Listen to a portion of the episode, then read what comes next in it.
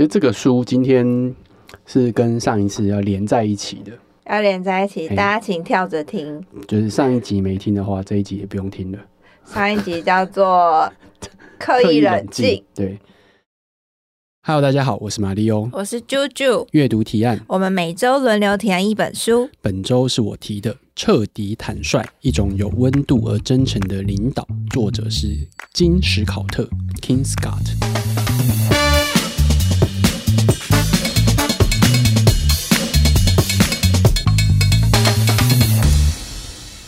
嗯，好，这个先讲 King 是谁哈？Kim 是他现在是顾问，然后我觉得他自己创办一间公司叫坦，就叫坦率顾问。坦率顾问，对，然后他长期担任很多科技公司的高层主管，呃的教练。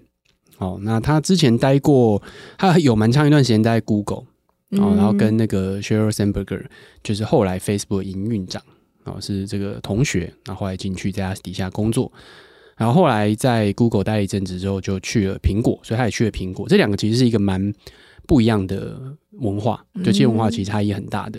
所以他在苹果啊，苹果苹果有一个苹果大学，就是内部教育训练的的机构，就对了。所以他有在那边待过。然后后来他也去辅导了蛮多的呃其他的公司，就对了。那在早期的时候，其实他是他很妙，他其实是念俄文系。嗯，对，俄国文学，大学的时候是念俄国文学，所以他曾经有一度是跑去莫斯科那边，去科索沃莫斯科那边工作，然后是要做钻石切割工厂这样子。哇，对，不知道为什么听到这觉得有点好像不是什么很正派的东西，会吗？这样对，觉得是很有钱的地方，对对，很有钱。那然后后来他去哈佛了，他有去念哈佛商学院。那这个书是英文版，二零一七年出版哦，中文版二零一九年出版。嗯，那我其实想讲这本书有一阵子，然后我其实也蛮推荐很多人看这本书。那我之前看过啊，现在这次又重看一次。我后来啊，尤其是这几年，我觉得这个是在管理书方面哦，可能是很被低估的一本书。当然，它在 Amazon 上面英文版有七千九百多个评分。哦，然后总评就平均评分是达到四点五颗星，其实非常难哦，因为 Amazon 的评分很多，嗯，然后就是诶，就是 Picky 的人也非常多哦，所以能够达到四点五，平均七千多个评分，然后能够达到四点五颗星，算很高的。但我觉得他在中文商管书当中，其实没有到很高的注意，就他没有到什么原子习惯啊，或者是你该怎么待人什么的，就是没有到那种。呃，年度畅销排行榜，然后连续好几年这种等级，然后它这个概念好像也没有引发什么很多人在讨论，就是不不像那种可能有一些大家现在耳熟能详的一些观念或是名词，嗯，但彻底坦率其实他提出了一个很好的观念，但我觉得他并没有被很多人讨论到，所以我觉得其实算嗯算是有点被低估啦。好，对。那我觉得他这本书其实你说好读也好读，不好读也不好读。不好读的原因是因为，其实好读跟不好读一体两面。它好读的原因是因为它每一个小章节其实没有很长，然后里面很多他的故事，他自己的故事，或是他辅导过的故事，或是他朋友的故事。不好读的原因就是因为有点啰嗦。就是它，它里面故事太多，对，它总共只分了八章，就是这三百多页书，它里面只放了八章，所以它有些章节非常的厚，一章就非常的厚，然后讲非常多的东西，但就是很很多故事，但是是一样的道理，对对对，它穿插了非常多的故事在里面，所以有一点点。啰嗦，我我我在那那个 Amazon 评价上的确看到有人讲类似的东西，嗯，就是给三颗星，然后说内容很好，但是 读起来很辛苦，太多了，too much。所以你要就是如果你要什么条列式什么重点，其实会有点累。但我觉得就是看的时候啊，就是大家你想怎么看都可以，你想要轻松看看故事，从中间获得一些启发也不错。那如果你想要抓重点的话，没关系。小弟今天就帮你来抓重点，以下都会考，以下都会考，我们听下去，全部画起来，好不好？所以你说它的八章，就是如果以商管书的逻辑来说，它就有点像八个工具或八个思考法，我可以这样理解吗？其实不是诶，它其实是切两块，就是八章切两部分，第一部分是思维面，嗯，第二部分就是实作工具面，这样子。好，那第一部分就四章，第二部分四章。那我们来听听小弟 小弟的分析。好，底下全部都画起来哦，好不好？第一个就是呃，什么是彻底坦率了哦？彻底坦率首先就要先解释一下，彻底坦率呢，它的定义就是个人关怀加直接挑战这两件事情加在一起。哦，都做得很好的话，恭喜你就获得了彻底坦率象限一枚，这样子。好难理解哦。好，那个人关怀跟直接挑战这两个呢，咱们又可以组成了四个象限。哦，请把个人关怀当成直线，对，直接挑战当成横线，横轴。哦，摆出一个十字架。对，那越往右就是越直接挑战，越往左就是越迂回。哦，越委婉越不直接。嗯，那个人关怀越上面就是越关怀，越下面就是不关怀。嗯，OK，好，那这四个象限呢，当然右上角就是个人关怀加直接挑战，就是他的彻底坦率。那如果是直接挑战但没有什么关怀，哦，这个叫恶意攻击。嗯，哦，就是大家应该在工作上有时候会遇到这种。就是很喜欢攻击你的人，然后跟你讲说，我就是这么直接啊。哦、嗯，对我说话就这么直啊，不好意思，对不起，你是白目。好，这是恶意攻击，因为他没有关心你，哦、他就是只是直接的呃挑战你。那如果他很关心你，哦，但是他不敢挑战你，哦，这个叫滥情同理啊、哦。它的翻译其实蛮有趣的，滥情同理，它的英文其实是 run 呃 ruinous empathy，呃 ruinous 有点是不好的、恐怖的、不受控的。哦，oh, 对，就是反正总之，它是一个负面的形容词就对了，有一点毁灭性的，对，破坏性的同情就对了，嗯、所以它叫滥情同理。那如果是他又不挑战你，然后也不关心你哦，那这个叫呃虚与委蛇，委夷吧。鮪鱼吗？尾蛇，是这样念吗？嗯，真的哦，对不起，我都念尾蛇。我是字音字形。哇，你好厉害哦！好，那它的英文就是呃，manipulative insincerity，就是操控性的不真诚。哦，oh. 对，操作性的不真诚这样子。好，总之我不知道为什么他用了这么复杂的英文字，你知道吗？就是我看到英文翻译的时候，我就会想说，我就会我都看得懂后面那一个，但前面那个形容词我都看不懂。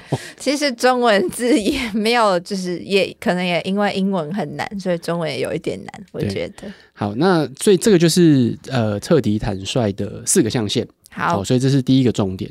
所以核心的关键点就是你要怎么样能够又表达你的关怀。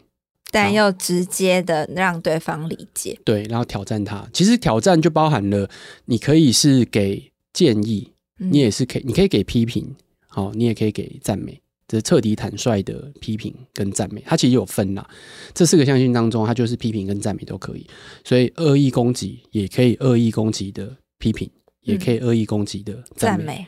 那滥情同理也可以滥情同理的赞美，哦，嗯、也可以滥情同理的批评。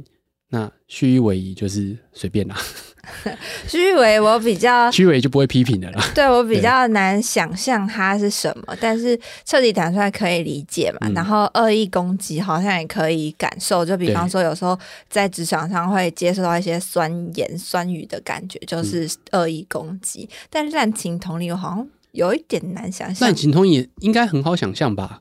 你说还是呃，那我可以这样理解吗？嗯、就滥情同理，就是他很关心你，就哦，我知道你昨天好像失恋了，所以你今天就是还好吗？怎么样子吧？这样换算是吗？他不敢跟你直接讲你的问题哦，就是今天，比如说今天讲简单一点，要绩效考核的时候，明明他觉得你做的不好，但是他给你打高分。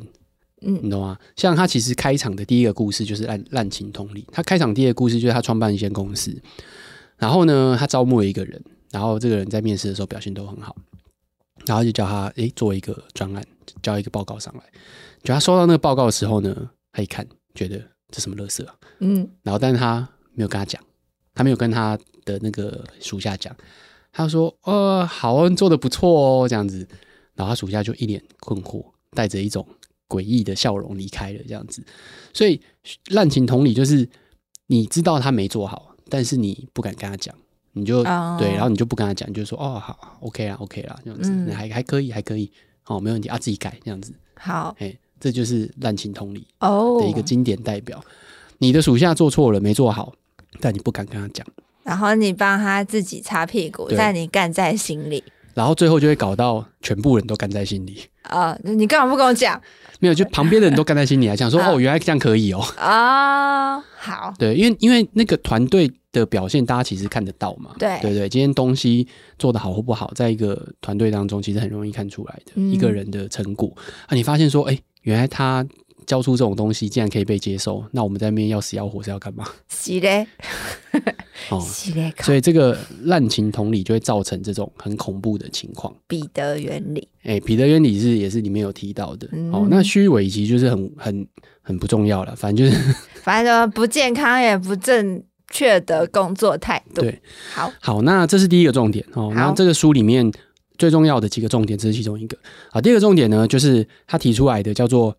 磐石明星，Rock Start，不是 Start，对不起，我多打一个 T，那是 Rock Star，这是石头开始，Rock Star，跟超级明星，Super Star，对，那这个其实我觉得他有点刻意在玩弄那个那个英文的语义了哈，因为 Rock Star 本来就是一种摇滚巨星，嗯，但其实他在这边的意思是说他稳若磐石这样子，就是像一颗石头一样，可以稳稳的在那边。好，那超级明星的话就是。其实就是 dropstar 就是他很想要快速发展，就对。那他觉得概念上来讲，其实我们很容易发生这样的情况。有些时候你发现，哎，你带的人或你的同事，有些人就是很渴望能够，他很有企图心，很想要升迁，然后他可以很接受很多的挑战，然后越多挑战越越开心，然后做重复的工作他就觉得无聊。OK，那这种就是大家又会觉得是 superstar。OK，那 rockstar 概念就是他可以一直很稳稳的做这些东西，然后他会慢慢做好。越做越好，有点像那种职人的感觉，大师、guru 哦，就是比如说我今天写程式，我就是一个超级厉害的工程师，但我不想管理，哦，或者说哎，我没有想要升迁，嗯，但是他这很厉害，很重要，他需要能够，我们需要有这样子的人，稳定输出，对，稳定输出没有任何问题，你这些东西给他，啪啪啪，马上要做出来给你，嗯，哦，但是他就是只想要在这个环境之中慢慢做得很好，所以他把这两种人。哦，用另外一个图来表示，这个图也其实很有趣。Again，哦，那我们一样来看，又来了那个十字哦，十字架来了。好，那十字架的横轴是绩效表现，越右边绩效比较好，绩效卓越；越左边绩效不彰。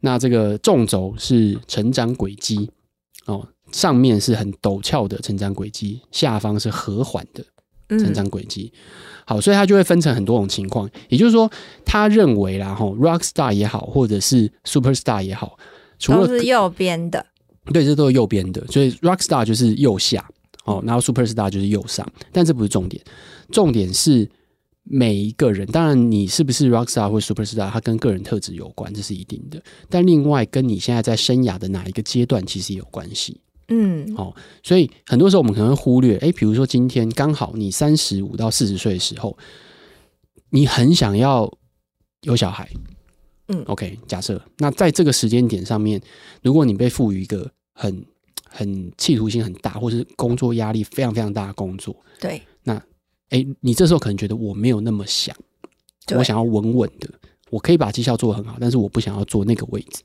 ，OK，那这个时候你可以说他。不好吗？你可以说他就是一个哎、欸、没有野心的员工吗？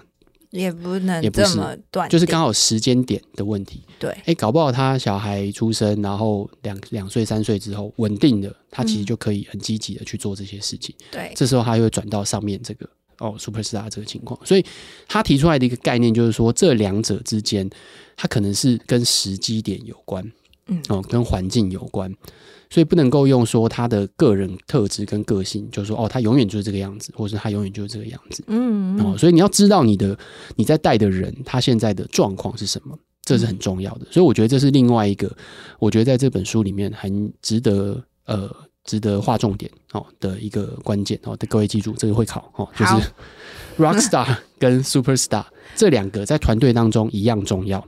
你不能说，因为他今天不想要升迁，他不想要挑战更大的位置，你就觉得啊，这个人就是一个小废物哦，没有野心，嗯、不行。因为 rockstar 其实非常重要。那当然，他为什么要画这个图的原因，就是因为有些人可能刚好在中间，就是他其实画六个，然后中间就是说，呃，他绩效 OK 哦，然后他成长轨迹很快，他会很辛很辛苦的去追，那也有可能是他在下面没有很没有很高的成长，但他绩效也 OK，那这种人其实也都还不错。嗯，那左边的这种就会比较麻烦，就是绩效又不好，然后成长也不好，哦，那这种基本上就是要处理啦，哦，就是你要跟他沟通讨论。对，那也有一些是那种，诶，上面的上面就是变化很快，成长很快，啊，但绩效不好，这有这有什么可能呢？这有可能是放错位置了。哦，哦，就是你今天他可能不适合做这件事情，哦，所以那个变化很快。好剧烈，然后表现还很不好，但是你把它放到另外一个位置，诶，有可能它就会变成往到跑到最右边去了。好，所以这就是透过呃一种不同的分析角度去看同事，那我觉得这个是一个很很不错的一个看法，这样子。嗯，好，那第三个重点，好，第三个重点就是，诶，齐心合作。哦，这是在书里面第四章，齐心合作里面呢，他提出了一个 GSD 转轮。哦，Get stuff done。对。不是 GTD 哦，不是 GTD，GSD 哦，好，也不是那个 SDGs，让那个叫 staff 是那个员工，staff 是不是 staff 就是一堆事情。啊、oh,，staff 才是员工，对，staff 对，好，那这个呢，总共分成七个七个事情，好，就是这个转圈圈，好，第一件事情就是倾听，好，倾听，然后再来就是厘清，然后辩论，决定。决定说服、执行跟学习，好，那我觉得这个是很不错的一件事情。其实我觉得啦，我觉得我们在关键评论网就不知不觉的，我们其实一直在做这件事情。嗯，我不知道你有没有这种感觉？有啊，我们之前随便有有，不是啊，我 我们之前有聊过，说我们的企业文化，我也有一点不知不觉内化到我的生活当中。对。那这个这个转圈圈，就是我看到的时候，我觉得啊，这不是理所当然的事情吗？对 啊，后来发现其实不是啦，因为其实它这个转圈圈当中哦，诶，我我给啾啾看这个贴的这个图，它外围的你先不要管它，它其实主要那个。GSD 这个转轮，它其实就是内内围的这这几件事情：倾听、厘清、辩证、决定、说服、执行跟学习。那倾听大家可能觉得好像很简单，但其实就是很困难的一件事情。那主要发生在 one on one，就是一个很重要的倾听的时间。哦，那不一定是在 one on one，也可以在别的地方。了解你的同事，了解你的部署，他们想要讲的东西是什么，这是很重要的。然后第二件事情就是厘清嘛，就是确定说，诶，这些东西在在讨论什么事情？我们今天的困惑点，或是呃不舒服的点，好，或是不对的点是什么？然后再来就会进入到辩证。那我们把这个拿出来讨论，嗯，就是所谓的讨论啊。哦、对，那讨论讨论讨论讨论的最后呢，你一定要有一个结果嘛，哦，你要下一个决定，嗯。那这决定可能是一起共识决，那有可能是最后由某一个主管决定。决定完之后呢，就会进入到说服。哦，说服就是形成了一个政策嘛，哦，形成了一个接下来我们要做的事情，因为已经讨论过，已经决定了。那这个决定呢，你就要去说服大家说，各位，我们接下来就这么做，就要照这个方式做了。对，哦，然后说服完之后，大家就执行。嗯，执行之后呢，可能就会有好的结果，可能有坏的结果。OK，那你就要学习嘛，从中间学习，对，检讨，然后最后又回到了倾听这样子，嗯、所以这就是他齐心合作，他提出来的概念。好，所以这就是我觉得哦，我觉得他最重要的几个重点。那这个要干嘛？什么东西？就是这个圈圈要干嘛？这个圈圈其实就跟就是一起合作的一个概念呐。就是我觉得，如果我们不做不走这一招的话，其实我觉得很多人可能都会有类似的的困惑。就说：“哎，为什么我们要这样做？原因是因为我一开始没有这种感觉，因为我们太常这样做了。嗯，哦，然后后来我才意识到说，哦，你会觉得为什么很卡？就是你在这边工作，为什么觉得很卡？为什么你不能这样做？为什么不能这样做？为什么这个动作的时候会有反作用力？原因就是因为你没有走这一招，走这一个圈圈的目的是让大家的声音都被提出来，嗯，然后大家都可以充分的各种各样证据跟想法丢出来讨论，然后最后即便决定了。”那主事者还是要去想办法跟大家解释说，为什么我们最后做出了这个决定。哦，当然你可能没办法百分之百说服全部的人，但总之他有一个这样过程之后再去执行，大家会觉得说是受到尊重的。嗯哼，我们的意见有被听到。我觉得在一般的员工当中，有些时候你会觉得很挫折的地方，就是你觉得你的声音没有被听到。对，你觉得你有很多意见，可是你觉得你的主管也好或同事也好，他们都不当一回事。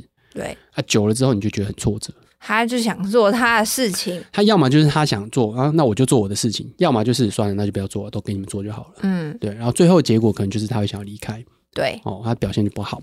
所以这是一个这个流程啊，这个圈圈，某种程度上来讲，就是你走过这个流程，走过这个圈圈之后，有点有点像正当化这整件事情。大家知道说，哦，这个事情不是黑箱，这件事情不是说哦，就几个人想好，哦、拍拍脑袋决定好之后，大家就这样做，哦，一名神武就这样搞了。嗯，走过这个过程，大家会形成一种共识。那这个共识，就算就算不是每个人都相信或同意的。但至少会有一种被尊重的感觉，对，我觉得这是很重要的。好，嗯、那这是第一部分，第一部分的三个重点就是这样子。好，那第二部分呢，就是工具跟技巧，那分为关系篇、指引篇、团队篇跟成果篇。那关系篇其实很单纯啊，关系篇我们之前其实很多书都讲过，就是让自己的状况稳定，刻意冷静，就是你的状况不好，心情不好，情绪不好。你自己都没有照顾好你自己，你要怎么去照顾其他人？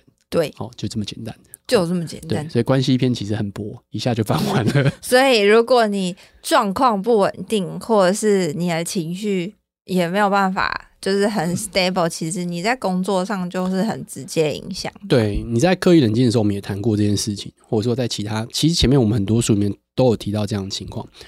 你今天压力很大，尤其是家里家庭的压力哦，不管是感情。哦，或者是亲情或朋友，或是小孩子带给你那个影响，如果很剧烈的话，你在工作上你很难能够好好的去做好这些事情。嗯嗯。那、啊、如果说今天你就是要有充足睡眠的人，结果你前一天晚上失眠没睡好，那你当然到公司状况就会很差。对。那当然，他也不是说你今天就是每天状况都很好，它里面其实有提到说，哎，你可以让大家知道你有这样子的情况，彻底坦率是完全是双向的。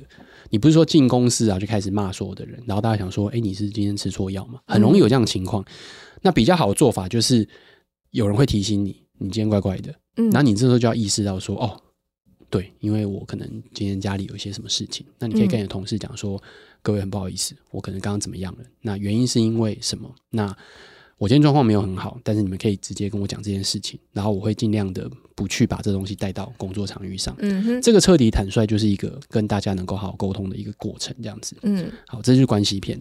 那指引其实就是讲说你要怎么样去赞美跟批评，征求赞美跟批评，就是要别人来给你赞美跟批评，提供就是你提供给别人赞美跟批评，然后鼓励就是鼓励大家双向的。赞美跟批评，他就又画了一个表格出来，这样子。嗯，好，对，我觉得这有点难呢、欸，很难呢、啊，就是、很难呢、啊。对啊，就是其实第一个征求赞美跟批评，这太厚脸皮了吧？就是这个要很。就是很跟同事关系很好，去要求的时候，大家才比较乐于打开自己的心房。我觉得亚洲人是这样。如果你觉得赞美很怪，你可以从批评开始，征求批评，就是你要告诉求建议，对，你要告诉我有什么事情可以做更好的，嗯、你要让你的同事愿意做这件事情。嗯，那我觉得这是一个这一章节其实花了很多力气在讨论这件事情，所以这就是读起来会非常辛苦的一章。嗯，那你觉得这一本就是？彻底坦率的好处在哪里啊？我跟你讲哦，我觉得为什么我会说它是被严重低估的一本书，原因就是因为我太常遇到，呃，我的朋友、同事或者是其他人在觉得工作之间的关系会让他觉得困惑。嗯，他会觉得说，难道我提出很高的标准的要求不对吗？嗯，你懂吗？就是他说，难道我要求严格错了吗？嗯，哦，那。我都会，我我后来就是这本书给我的一个启发，就是你要求严格没有错，就是高标准没有错，只要它是一个合理，我们要努力的方向，你有一个高标准没有错。可是问题是你不需要成为一个混蛋才可以要求高标准。对，你可以好好的跟大家讲，你可以好好让大家知道说，我们有这个标准的原因是什么，走过刚刚那一轮，然后让他理解说为什么我们要做这件事情，为什么你是这样想事情的？对，然后同样的。你也可以要求对方，要求你的同事提供批评，就是我哪里做不好了，你也可以让我知道。那那个就是一个互相的关系，嗯，你知道吗？就是我今天告诉你说，我想要你做这件事情，这件事情很重要，然后我的标准在在这个地方，这就是我的标准，嗯。那你如果做不到的话，你会让他知道说，好，你做不到，那我们要怎么来讨论这件事情？你可以是一个很友善、很关怀，但是标准很高的主管，嗯，这就是他所谓的彻底坦率。嗯，你会觉得有些人会遇到说那种，他会觉得说我的同事就是很讨厌我，或者说为什么我的人就是会留不住。对，那有可能就是你的标准很高，没错，但是他感受不到你的关怀，他感受不到我跟你是可以直接沟通的，他可能觉得就是你好像就常在恶意的批评我。我们刚刚不是讲吗？Oh. 就是你很容易，当你直接挑战的时候，你他没有感受到你的个人关怀，于是就直接落到了恶意批评这个象限当中。恶意批评久了，你怎么会想要继续跟这一起工作？嗯，因为重点不是你觉得你是什么，重点是他觉得你是什么。对，然后就当你在跟你带人的同事在沟通的时候，重点不是。你觉得我我我彻底坦率？你看我在批评他，我就很直接给他意见，我的标准这么高。但是呢，他可能觉得没有没有没有，你是很直接挑战我没错。但是我觉得你挑战是很恶意的，是一种很很恶毒，不止不一定是酸言酸语哦，甚至有那种冷暴力都是哦，就是不讲话，然后就是看着你这样子，然后就觉得我靠，发生什么事，压力很大。没有人会喜欢这种事情的，因为你要让对方相信，说我提出来的这些批评跟挑战。都是为了大方向好，嗯，但问题这是一个很感觉的事情。对，你觉得是大方向，但他还不知道，或者他不感觉。对，对，所以问题，所以问题就是，那我们要怎么做嘛？嗯，所以后面的这些，这第二部分就是一直在跟你讲说有哪些工具。所以为什么会说哦，要征求？他是从平常的小细节就在做这件事情，嗯，他不会等到说今天有发生大的争吵或是争执的时候。我们才来练习这件事情，那个时候其实就已经太晚了。对，它是一个关系的建立。他其实在一开始的时候就有讲，这是一个关系的建立。在职场上，其实除了你的技能之外，最重要就是关系。你维持了什么样的一个关系？嗯。对，所以我觉得这是一个这本书是一个非常有趣的书啦。那当然，它有很多很多的技能，还包含了什么召开跳级会议这种事情，然后还有。呃，你要怎么跟你的团队去讨论它的职涯发展？有些东西我觉得不是适合每一间公司，有些公司它的规模可能很小，不太适合这样做。那当然，他待的公司 Google、Apple 都非常非常大，都会有这种很多资源可以这样做，所以他有经历过这样的事情。那但不是每一间公司可能都可以这样做，这个我也同意。但我觉得，如果回到根本的话，就是我想要让大家可以感受到的一件事情是。在带团队当中，除了各种各样的技能、目标、方向之外，有一个很容易被忽略，就是你跟你的部署之间的关系到底是什么？嗯，你不用，你不用跟他当朋友。我觉得大家可能就会想说，哎，我是不是要跟他当很好的朋友、好妈吉什么的？其实不用。问题是你要让他知道你的标准是什么，为什么有这样的标准，然后同一时间你很认真的去听他在讲这些事情，你会关心他，你会关心到他个人，然后他会知道说。你其实并不是在恶意攻击他，直接挑战为什么会很容易跑到恶意恶意批评？就是因为当你太直接的时候，如果之间的关系是没有那种很信任感的时候，你就会跑到我不信任你，所以你应该现在只是想要骂我而已。哦，那我还有另一个问题是，就是我们之前有介绍过仆人领导学，那你觉得彻底坦率跟仆人领导学之间有没有关联性？我觉得多多少少有，因为彻底坦率是一个名词，他提出来一个名词，但这个名词不见得之前没有人这样做过，嗯，就说不是只有他是用这种方式在在带人或在沟通的，所以我觉得类似，就是每一个这种不同的领导方式可能都有类似的地方，对，但对我来说，他提出一个非常简单而且易懂的做法，即便我书看完，然后我可能忘了一大堆事情，但没有关系。它里面有很多故事，可以让你只要有任何一个故事，你觉得诶可以适用的，嗯嗯，或者给你有感觉的就好哦。像它里面一开始就很印象深刻的故事，就是他跟呃 Sheryl Sandberg 他的主管，然后那时候他要跟应该是 Larry Page 吧，所以他其实很早期，所以他就可以跟这些高层都一起蛮直接的工作。然后他就跟 Larry Page 在报告一些事情，还是 Eric Schmidt 忘记了，反正讲一讲的时候，然后后来。那个 Sheryl Sandberg 就把他叫到他办公室去，然后跟他讲说：“他说你刚刚简报非常好，哦，然后讲的东西都很对，那成果也很好，但我有一个建议要给你。”他说是什么？他说你会不会觉得你刚在讲话的过程当中发出了太多嗯嗯嗯，就这个嗯的声音这样子？一开始就是 Kim 没有没有很在意，他就说啊，我知道了，没什么之之类的。然后后来 Sheryl 就很直接的跟他讲，他说。我知道你可能没有特别觉得我很认真这件事情，但我想跟你讲，你知道你一直发出那嗯的声音，会让你听起来觉得很笨哦，对他直直接这样讲啊，他说你会让你自己听起来很蠢。嗯，然后他就说，但没有关系，这个方法这个很好解决，就是 Google 有这种演讲教练，如果你需要的话，我们可以指派一个给你，让你去上课。他说他那时候就是非常震惊，然后就我的嗯，让我觉得很笨吗？让你觉得我很笨吗？但你知道吗？他里面有讲过很多这种故事，就是他说第一，这个是一个好的批评，这个是算好的批评，原因是因为他是说你的这个嗯会让你听起来很笨，不是说你很笨，嗯，他是说你听起来你做的这件事情会让你听起来感觉起来很笨，但不是说你真的很笨，你怎么那么笨？你怎么会这样做？不是这样子的。他是针对事情去做一个很直接的建议，客观的描述，对，很直接的建议。对，那因为这么直接，然后他才会很震惊，说：“哦，天哪，有这样子的一个情况。嗯”所以我觉得这个故事就是代表了一个特敌坦率，一个很具体的例子。对，嗯，所以是我觉得说，为什么我会想要跟大家分享跟介绍这本书的原因，是因为我真的觉得我在职场上。